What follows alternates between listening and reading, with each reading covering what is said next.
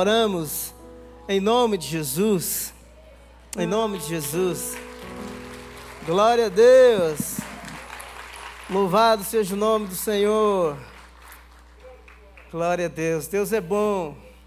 Não é verdade? E a fidelidade dele, as misericórdias dele duram para sempre. São muito bem-vindos. Eu andei sumido aí, né? Eu estava é, em férias e retornei, e já retornei assim, numa, né, Tarcísio? Na dinâmica. Ontem tivemos o nosso culto em inglês. Se você tem o desejo de participar, ontem tivemos o nosso terceiro culto em inglês. Acontece geralmente todo terceiro sábado de cada mês. Ontem tivemos gente do Reino Unido participando conosco, foi, foi muito legal. Este ano, certamente, Deus nos dará experiências esplendorosas. Amém?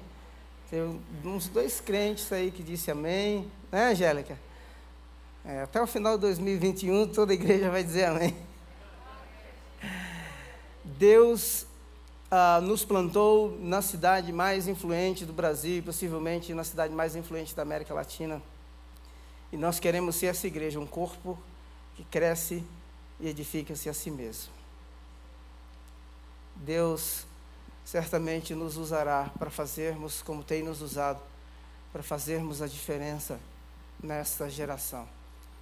Eu não sei quantos de vocês já leram o livro de Atos dos Apóstolos, mas se você não leu o livro de Atos, na verdade a nomenclatura fala-se, é, foi dada, obviamente, é, sobre né, o tema, o título do livro, Atos dos Apóstolos, mas a maioria dos teólogos é, dizem que, na verdade, o livro de Atos não são os Atos dos Apóstolos, mas sim Atos do Espírito Santo.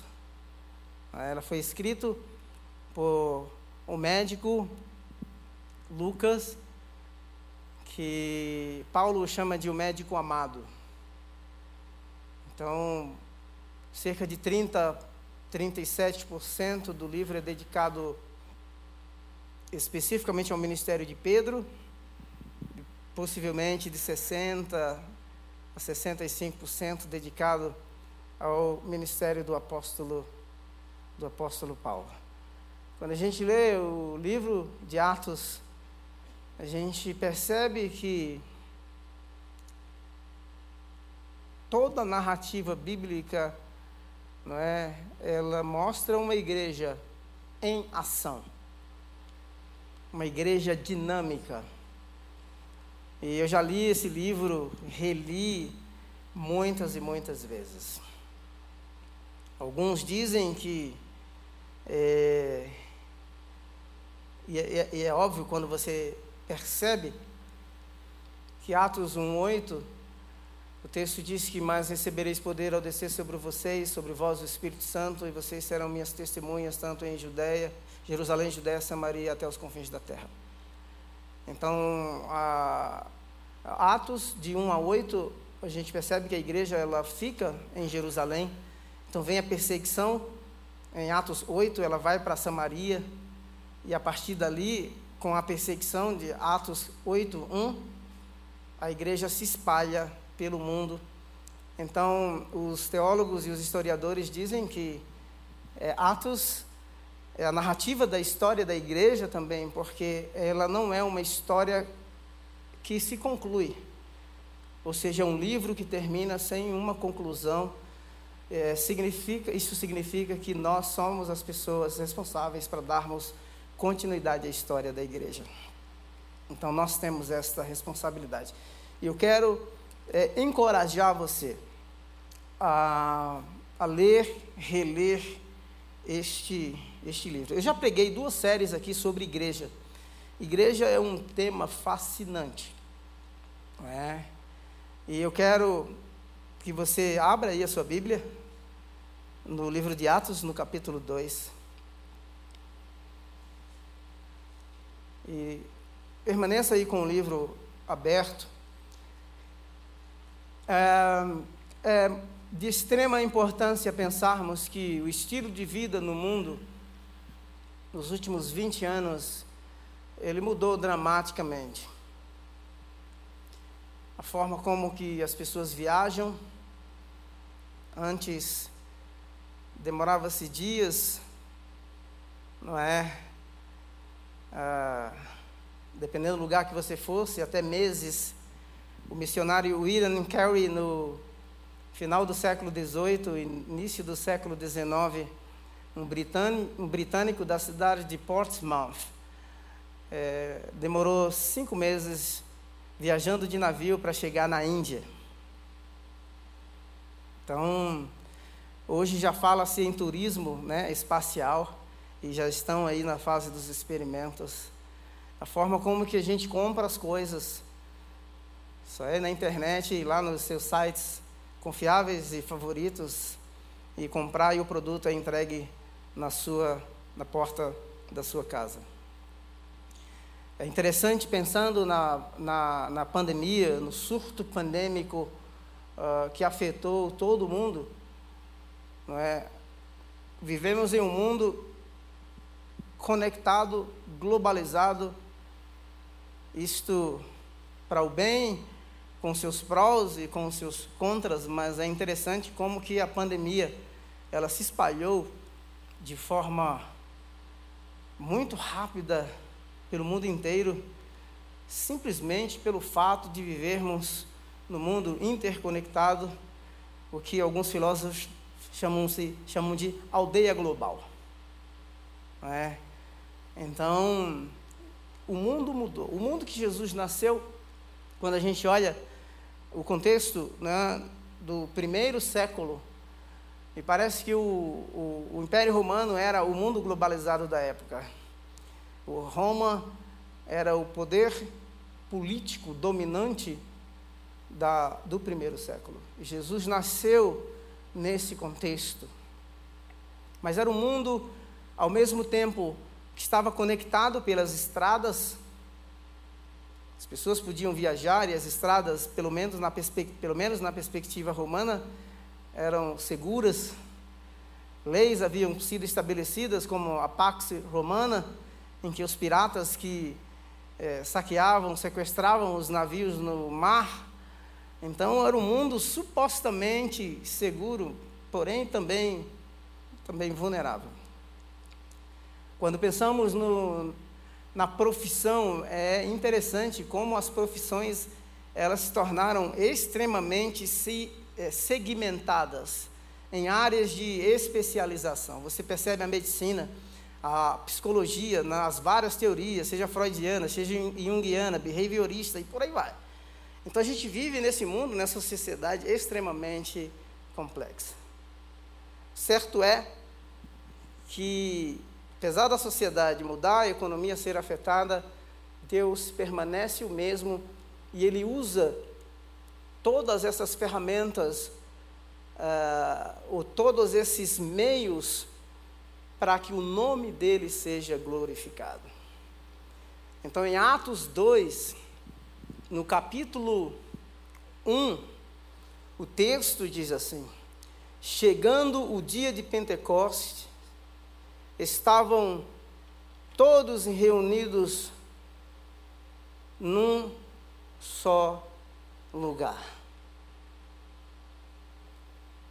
Era uma festa em que os judeus de fala grega, ou os judeus helenizados espalhados pela, pelo Império Romano, iam para Jerusalém para celebrar essa festa. E é interessante nós pensarmos que Jesus havia aconselhado os discípulos permanecerem em Jerusalém até que do alto eles fossem revestidos de poder. Este grupo de seguidores, que quando Jesus foi crucificado, cada um voltou-se aí para suas respectivas cidades e profissões, então Jesus agora vai chamando um por um, depois que Jesus morre, ele ressuscita e permanece com seus discípulos por 40 dias. Então ele os reúne num só lugar. Temerosos, cerca de 120 numa casa. Estavam todos reunidos num só lugar. É interessante nós pensarmos de forma muito estratégica esse texto. Jerusalém estava superlotada. Se você contar as nações que tem aqui, nós encontramos pelo menos aqui 16 nações que estavam em Jerusalém, pelo menos as que são citadas por Lucas. E foi neste momento que o derramamento do Espírito de Deus, do Espírito Santo, veio sobre os seus seguidores. Eles começaram a falar em línguas diferentes, Existe aí toda uma discussão se eles falaram em outras línguas ou se aqueles que ouviam ouviam na sua própria língua. O certo é, é se é uma língua angelical ou idiomática, isso não anula em hipótese alguma o milagre. Seja falar numa língua que seja estranha, ou mesmo o Espírito Santo fazer com que os ouvintes entendam na sua própria língua. O milagre acontece, seja qual for a perspectiva, seja qual for a interpretação. Mas o que eu quero é, enfatizar com você aqui nessa manhã é que o corpo saudável que cresce e edifica-se a si mesmo ele cresce por meio de uma ação sobrenatural do Espírito Santo de Deus. Este corpo é um corpo complexo. Jerusalém, pelo menos é citado no texto, tinham 16 nações diferentes. Apesar de falarem a mesma língua, ou fosse o grego, que era a língua franca, era a língua comercial da época, falarem o hebraico, mas a cultura predominante, pelo menos desses judeus helenizados, era a cultura grega. Judeus de todo o mundo da época estavam em Jerusalém. Então veja que o corpo, a igreja, ela nasce de forma muito complexa culturalmente diversa, linguisticamente diversa. As personalidades eram as mais diversas, mesmo os seguidores mais próximos de Cristo, os discípulos, os doze, eram seguidores que tinham personalidades, gostos diferentes, níveis intelectuais diferenciados. Então é interessante nós pensarmos que Deus, de forma muito estratégica, decide, vamos dizer assim, dinamizar, e essa é a palavra real no grego, este poder, esta dinamite que vem e que os espalha pelo mundo. Veja do ponto de vista estratégico. Jerusalém era o centro religioso da época. Os judeus peregrinavam. O profeta Isaías, cerca de 700 anos atrás, havia profetizado de que a lei de Deus, ela fluiria de Jerusalém para as nações. Jerusalém é um ponto de partida e não um fim em si mesmo. E é interessante que esses seguidores, os discípulos, Atos 1 8, Atos capítulo 1, do capítulo 1 ao capítulo 8, eles decidem ficar dentro de Jerusalém. Quando nós lemos a relação de Atos 1:8 com Gênesis de 1 a 11, Deus havia dado o mandamento desde o primeiro casal para que eles crescessem, é, se multiplicassem e povoassem a terra. E é interessante pensarmos que o ser humano sempre tentou viver ali no seu próprio mundo. Lembra a construção da Torre de Babel? O mandamento era que se espalhassem. E eles decidem viverem segregados e há uma confusão de línguas e eles se espalham. Há uma relação muito próxima entre é, a construção da Torre de Babel e essa descida do Espírito Santo, como um cumprimento de profecias daquilo que Deus havia sonhado em toda a narrativa do Antigo Testamento, cumpre-se aqui em Atos capítulo 1, verso 8, Atos 2, capítulo 2, do verso 1 em diante. É um corpo diverso. Ao ler Atos 2, a partir do verso 42, é, nós percebemos que essa igreja que cresce, o texto diz que eles se dedicavam ao ensino dos apóstolos, e à comunhão e ao partir do pão. Então veja que essa igreja, ela tinha algumas características que nós precisamos resgatar.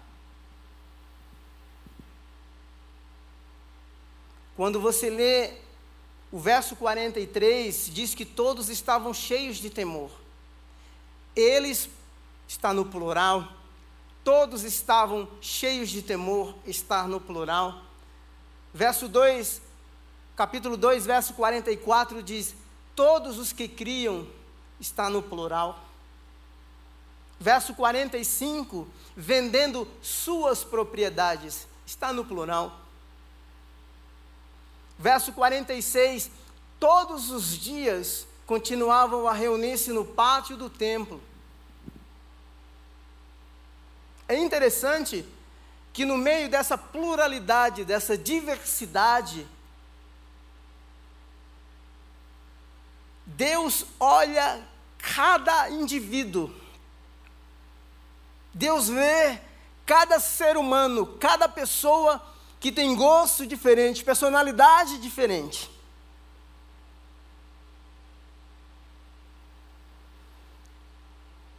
Então você percebe que no meio dessa diversidade, há singularidade.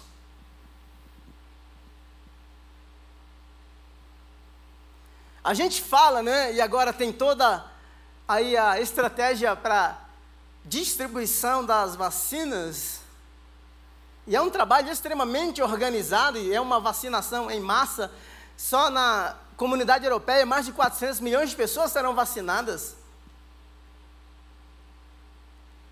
É interessante que no meio de toda essa diversidade de nações, de povos, de pessoas, nessa diversidade de personalidades, Deus enxerga cada indivíduo, cada pessoa. E não somente enxerga cada pessoa, mas ele evidencia a importância de cada ser dentro dessa narrativa. Sabe uma coisa que eu acho legal aqui? É que a partir do verso 14, o texto diz assim: então levantou-se com os onze e em alta voz dirigiu-se à multidão: Homens da Judéia e todos os que vivem em Jerusalém, deixe-me explicar-lhes. Ouçam com atenção.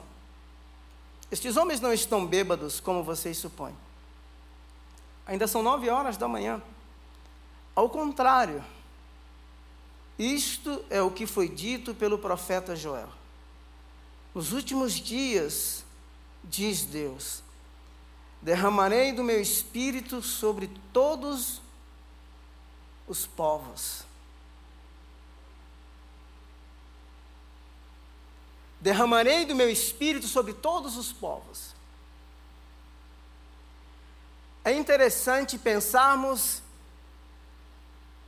que o autor está expandindo o conceito de povo. Porque os judeus pensavam que eles eram o povo escolhido, em, no sentido missional, missiológico, eles eram escolhidos sim. Mas em Atos 1,8, Jesus já está desconstruindo isso. É neste tempo, os discípulos perguntam que você vai restaurar o reino em Israel. Jesus lhes diz assim: não compete a vocês saber o tempo em que Deus estabeleceu. Aí é onde ele insere na narrativa bíblica, mas vocês receberão poder ao descer sobre vós o Espírito Santo e serão as minhas testemunhas. Judéia, Jerusalém, Judéia, Samaria e até os confins da terra. Percebe aqui o conceito de reino se expandindo, vai além da terra de Israel. Percebe o conceito de povo sendo expandido, que vai além dos judeus e alcança os samaritanos, e, e, e isso se inicia em Atos no capítulo, no capítulo 8. Mas o que é interessante aqui é pensarmos que somente Deus num corpo diverso, pode juntar pessoas, povos, línguas, nações e gerações no mesmo lugar. Somente Deus pode fazer isso. E é o que está escrito aqui a partir do verso 17, nos últimos dias diz Deus: derramarei do meu espírito sobre todos os povos. Veja só, os seus filhos e suas filhas, filhos e filhas profetizarão. Jovens terão visões, os velhos terão sonhos. Sobre os meus servos e as minhas servas. Percebe que há povos a classes sociais, servos, servas, a gênero masculino e feminino, diga-se de passagem. Então, nesse corpo que cresce de forma saudável, somente uma intervenção divina uma ação do céu consegue criar uma igreja multigeracional.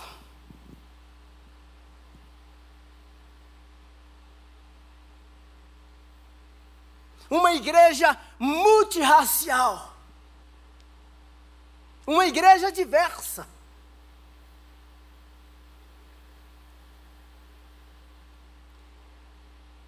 Nos últimos meses, há uma discussão muito profunda sobre as questões de raça ao redor do mundo. Todos os protestos que aconteceram nos Estados Unidos, não é? Sobre vidas negras importam, Black Lives Matter. As pessoas associam o preconceito e a discriminação à cor.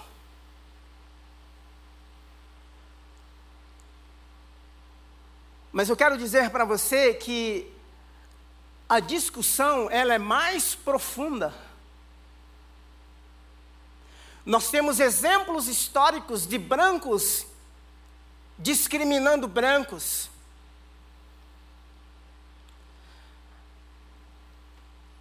Um fato histórico que aconteceu na Irlanda que chamam-se a fome das batatas. Irlandeses se espalharam pelo mundo. E os irlandeses, quando chegaram no Reino Unido, ou melhor, na Inglaterra, eles foram totalmente discriminados. apesar de serem brancos, apesar de falarem inglês, apesar de, conf de confessarem a mesma fé cristã, fosse protestante ou católico, as raízes do racismo são mais profundas do que o que a gente possa imaginar.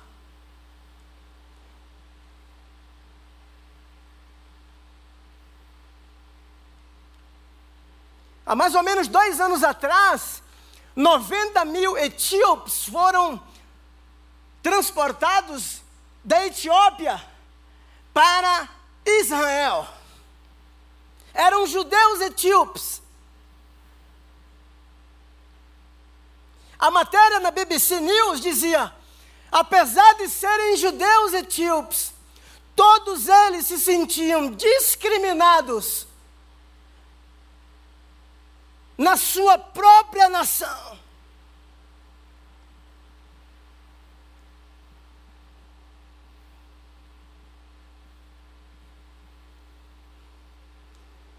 Então a cor da nossa pele não diz quem somos.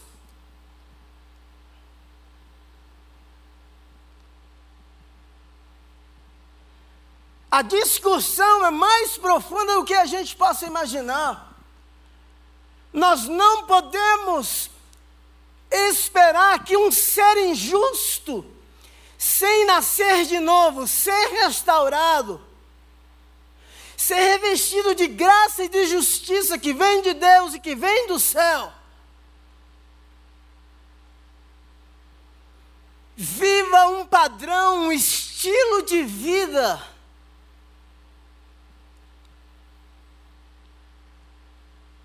em que tenha a compreensão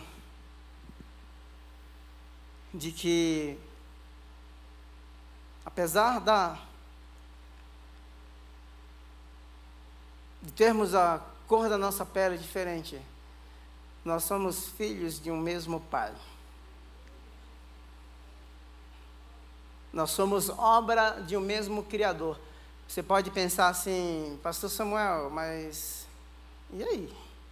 Eu vou mostrar para você no livro de Atos, no capítulo 10, capítulo 11, depois capítulo 15, quando Pedro tem aquela visão com aqueles animais que descem dos céus, e Deus diz para ele assim: mata e come, mata e come, mata e come. E ele resiste, e ele disse assim para Deus: Eu nunca comi coisa impura. Pedro quer dar uma aula do que é puro e impuro para Deus.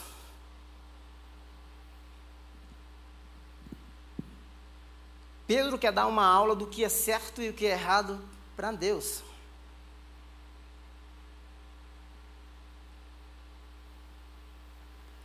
E sabe o que é que Deus diz assim? Não chame impuro aquilo que eu purifiquei.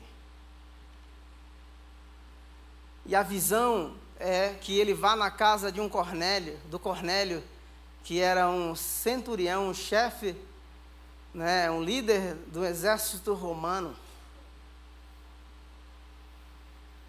E o Cornélio está orando e Deus fala para o Cornélio: as suas orações e as suas ofertas têm chegado até mim. Percebe dois mundos totalmente diferentes: os gentios, os gentios, Cornélio e os judeus.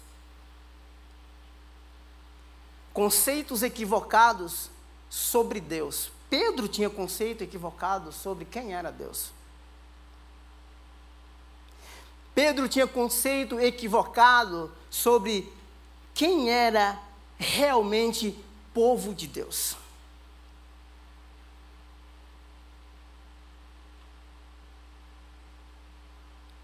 E mais, Pedro resiste. Resiste. Ele resiste ir à casa de Cornélio. Vai na marra. Porque quando você vai ler Atos 11 e 15, que ele chega para dar o relatório né, da viagem missionária de curto prazo, ele diz assim: olha, primeira coisa que os judeus da circuncisão diz para ele, diz assim: olha, você entrou na casa de um gentio e um bom judeu não entra na casa de gentil. cara já leva um sermão. Aí o Pedro vai contar o relatório. Sim, eu tive uma visão quando eu entrei, que eu comecei a falar. O Cornélio fez lá uma célula, né? Como o Tarcísio chama, fez um celulão, reuniu a galera inteira. Aí quando o Pedro começa a falar, abre a boca, o Espírito Santo vem sobre. E ele vai dizer assim: Olha, eu não fiz nada. Só foi eu abrir a boca, foi Deus quem fez.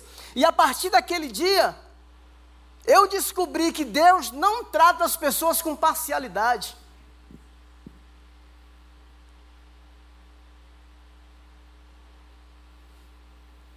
Somente Deus pode reconciliar aquilo que é irreconciliável.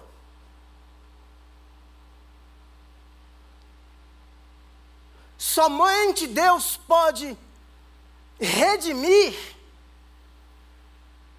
uma cultura em que as pessoas formaram conceitos de superioridade, seja ela religiosa, seja ela étnica, ou seja ela de classe social. E uma igreja que cresce, um corpo que cresce de forma saudável, é um corpo que reflete essa diversidade. Porque a Trindade, desde o Gênesis, é a mais bela expressão de comunidade diversa, com papéis distintos na história da redenção. Glória a Deus.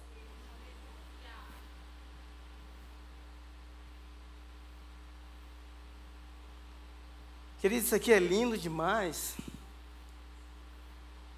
Eu encontrei um homem muito rico no Reino Unido, um nigeriano. O cara se tornou um multimilionário. Ele cuidou de uma, uma brasileira cuidou dele quando ele ficou muito doente, a Shirley. Cuidou muito, e ele, ele pegou um apreço, um respeito pela Shirley. A Shirley e o Helder são amigos próximos. E aí, se casaram, tiveram um filho, o Luca, e fez o aniversário e esse nigeriano foi. Sentamos na mesa, eu, ele e um casal de missionários americanos. Esse cara, ele foi para a Inglaterra quando ele era muito jovem.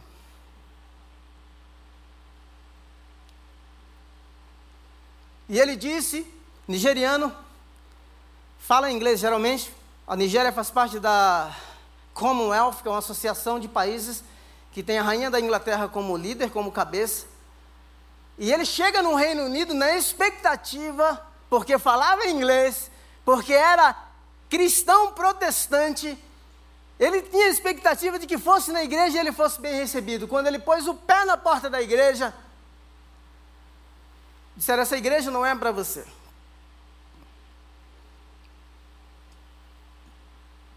Aquele cara, naquele dia, naquele aniversário, ele diz assim: que desde aquele dia ele nunca mais colocou o pé numa igreja.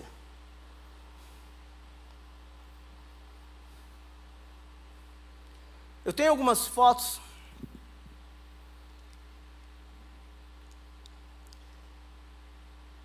algumas imobiliárias e bares no que chamam de pubs ou bars no, na Inglaterra colocavam nas suas portas no Irish, no blacks, no dogs. Não, irlandeses não eram permitidos, negros não eram permitidos e cachorros não eram permitidos.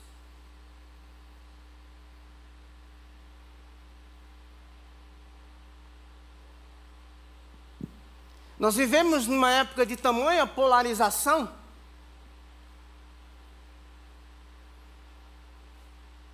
Extrema polarização. E a descida do Espírito Santo dá-se num contexto onde há maior diversidade racial, cultural e linguística.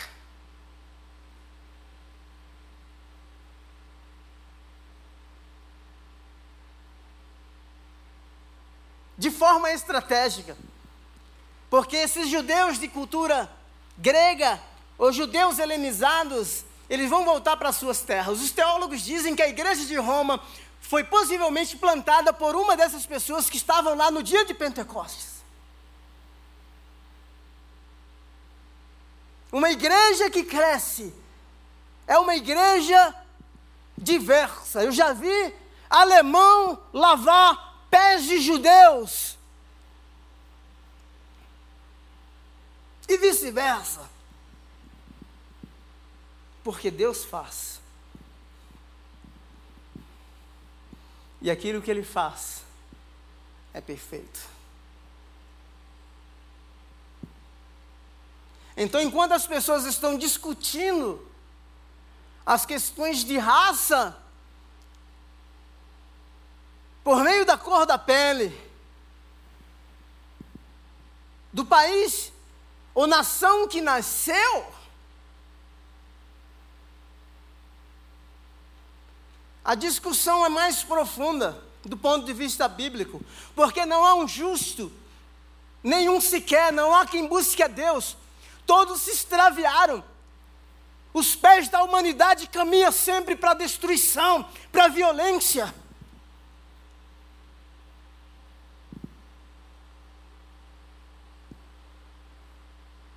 Então todas as vidas importam, porque todos pecaram e estão destituídos da glória de Deus. E o que eu acho maravilhoso nesse texto é que Deus, de forma estratégica, e eles ficam pasmados, pensando que estão embriagados, esses camaradas tomaram todas, foram para a balada, e o Pedro diz assim: não, isso é o que foi prometido pelo profeta Joel: nos últimos dias eu derramarei do meu espírito sobre toda a carne. É este o mundo que nós vivemos no século 21 onde fala-se de pluralidade, de diversidade, de tolerância religiosa, de globalismo, de respeito.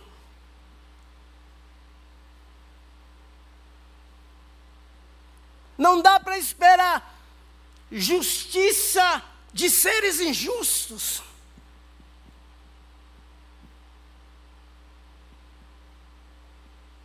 Não há quem faça o bem o apóstolo Paulo, ele vai discutir isso em Romanos capítulo 7. O bem que quero fazer, eu não faço. Mas o mal sempre está diante de mim.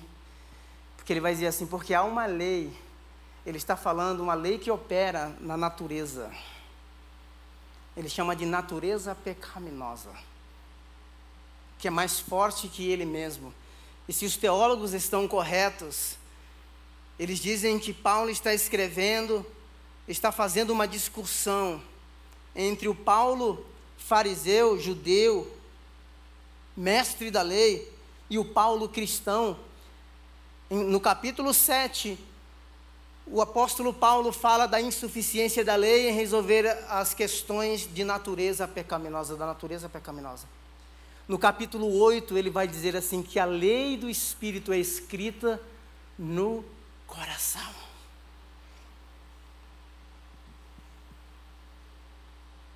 Deixe-me dizer uma coisa para você. Para a gente encerrar, esse aqui é o ensaio das nossas falas.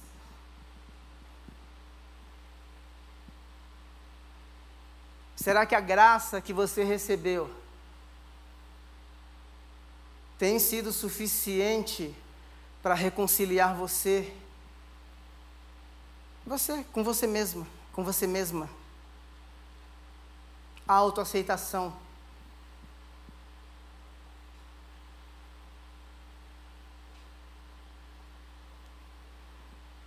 Porque é para este mundo quebrado, dividido,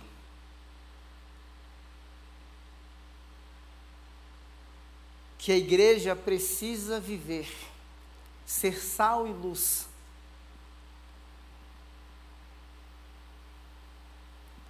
É nesse contexto em que nós somos enviados diariamente.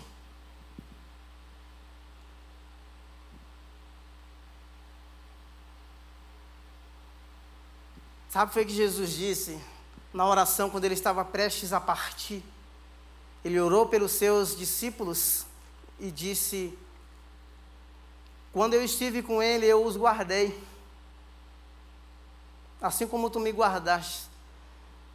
Agora que eu vou para ti, ele falando com o Pai, na oração sacerdotal,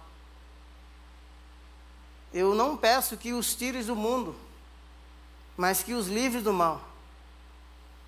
E Jesus diz assim: Olha, saibam vocês que o mundo me odiou primeiro, mas o mundo também odiará vocês.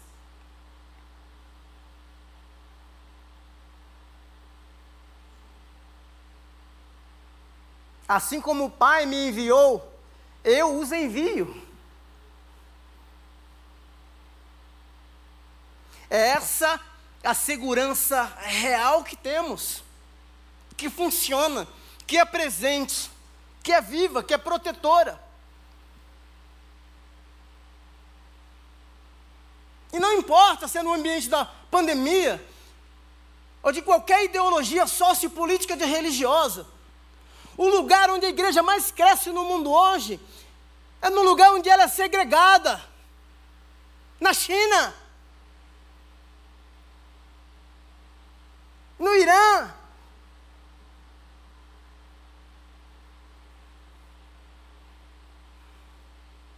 Porque Deus está lá, Ele é real. A presença protetora, provedora. Nos ambientes mais adversos, Ele está. E somente Ele tem o poder de reconciliar aquilo que é irreconciliável. por um mundo supostamente seguro ao avesso. E mostrar que máscaras que cobrem o rosto expõem a vergonha, a natureza pecaminosa de toda a humanidade.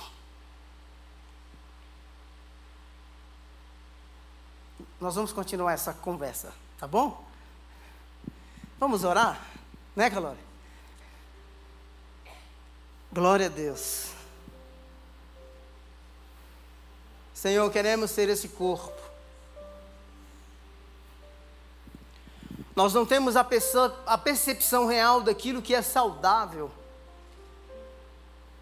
Tire todas as rusgas, as mazelas que foram deixadas por relacionamentos abusivos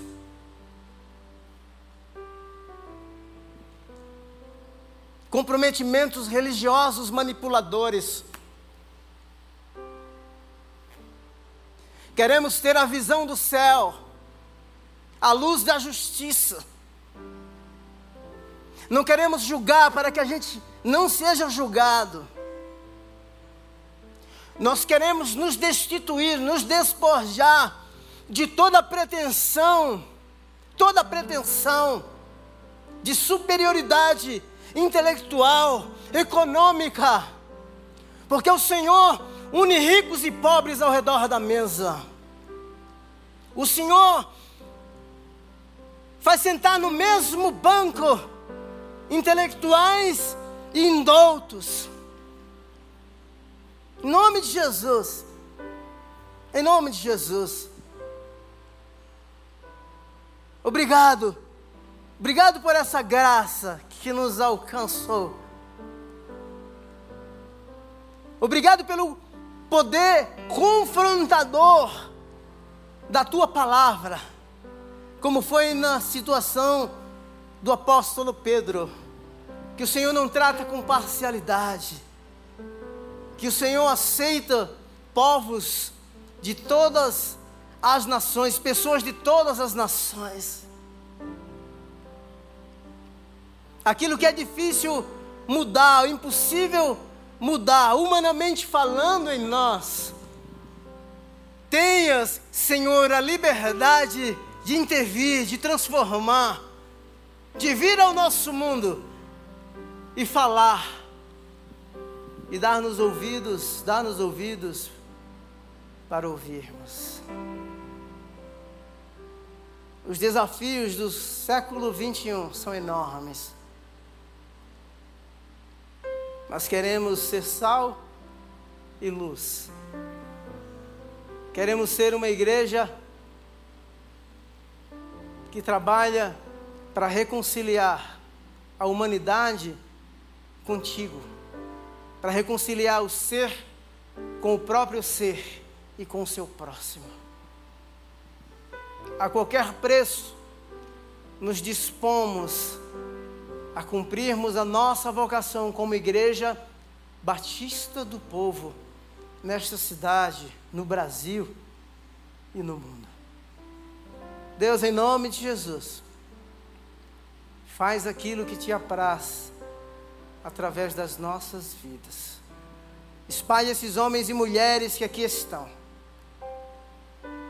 Espalhe-os por esta grande cidade, como luzeiros, como astros, como embaixadores e embaixatrizes, como mensageiros e mensageiras da boa notícia.